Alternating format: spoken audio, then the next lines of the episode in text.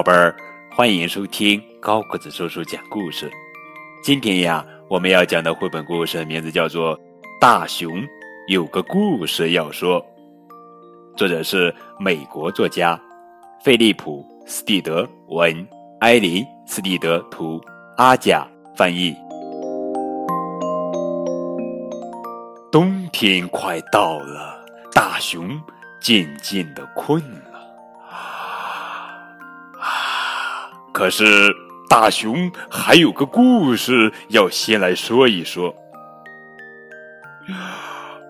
啊，老鼠啊，你想听个故事吗？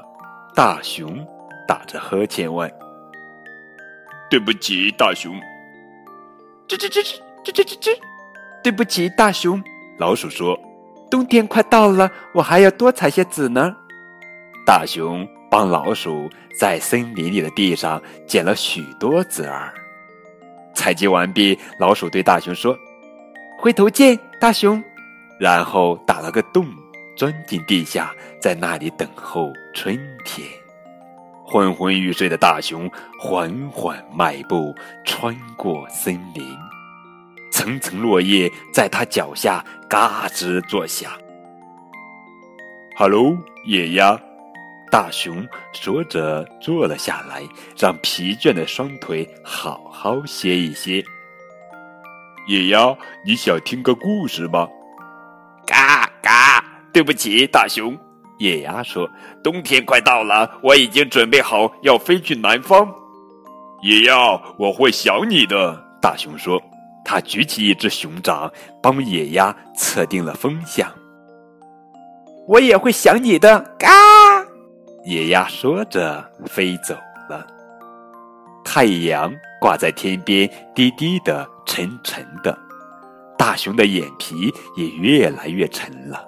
为了保持清醒，他数起了颜色：三朵粉红的云，两片红色的树叶，一只绿色的。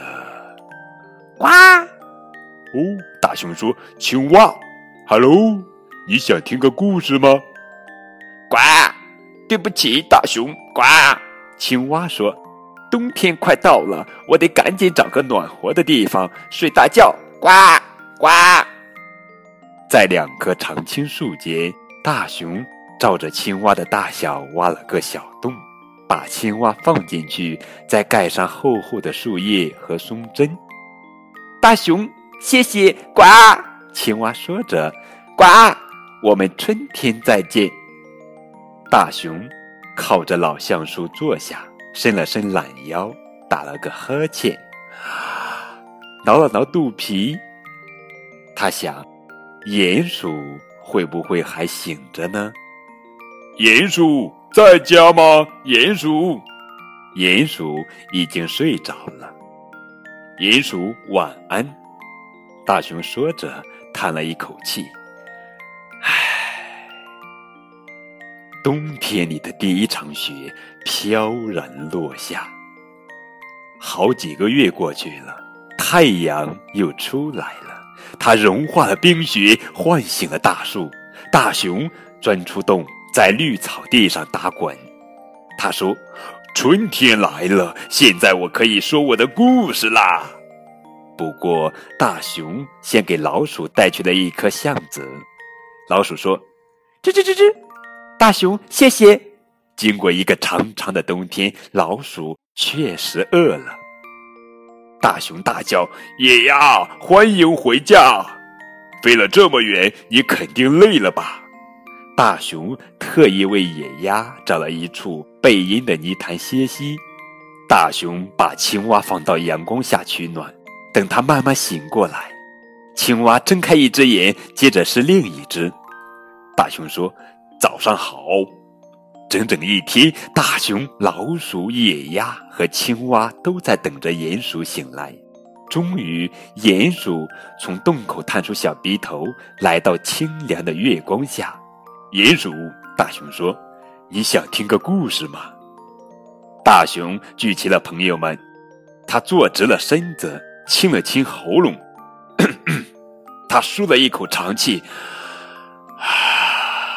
对着侧耳倾听的朋友们：“呀，大熊记不起他的故事了。”他耷拉着脑袋说：“那是个好棒的故事哦，只是冬天太长了，熊可记不住那么久。”朋友们在一起静静的坐了好一会儿，然后老鼠说：“吱吱吱吱吱，也许你的故事里有一头大熊。”接着野鸭说：“嘎，也许你的故事里说的是临近冬天的忙碌时光。”呱呱，我觉得故事里还应该有另外几个角色。青蛙建议，比如说有鼹鼠。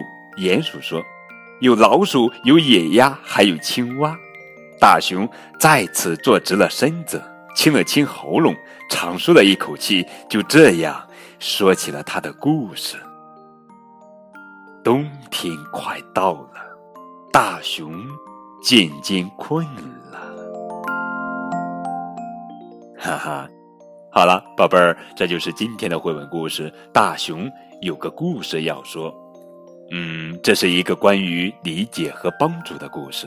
冬天要到了，很多动物准备冬眠了。可是大熊还有一个故事要讲。他帮小老鼠捡了很多籽儿，帮野鸭测定风的方向，为青蛙挖了个洞，还盖上厚厚的树叶和松针。但是这些小动物们都忙着准备冬眠，没有听大熊讲故事。大熊自己也睡去了。到了春天，大熊又召集这些小动物们听他讲故事，但是大熊好像忘记了该讲什么。但是大熊帮助大家生活的故事，被集体慢慢的讲出来了。啊，高贵叔叔希望通过这个故事，能传递给每一个小朋友们。在故事里感受到大熊的宽厚、平和、慈爱，充满理解，甘愿帮助。更多互动可以添加高个子叔叔的微信账号。感谢你们的收听，明天我们继续来讲好听好玩的绘本故事，等你哦。